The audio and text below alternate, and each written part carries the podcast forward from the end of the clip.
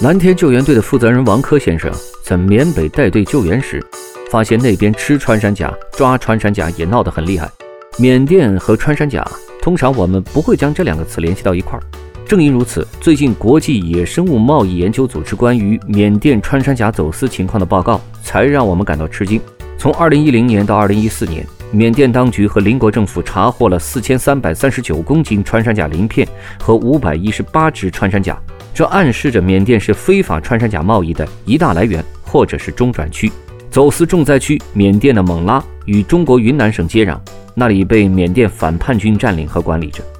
在这片罪恶绿洲上，猴子头骨、熊胆和其他珍奇动物的器官常常也被陈列在货摊上。中国政府和缅甸中央及地方当局正提高警惕，并在关键时期，比如说中国新年期间，加强执法和打击力度。对于穿山甲来说，这可能算是个好消息吧。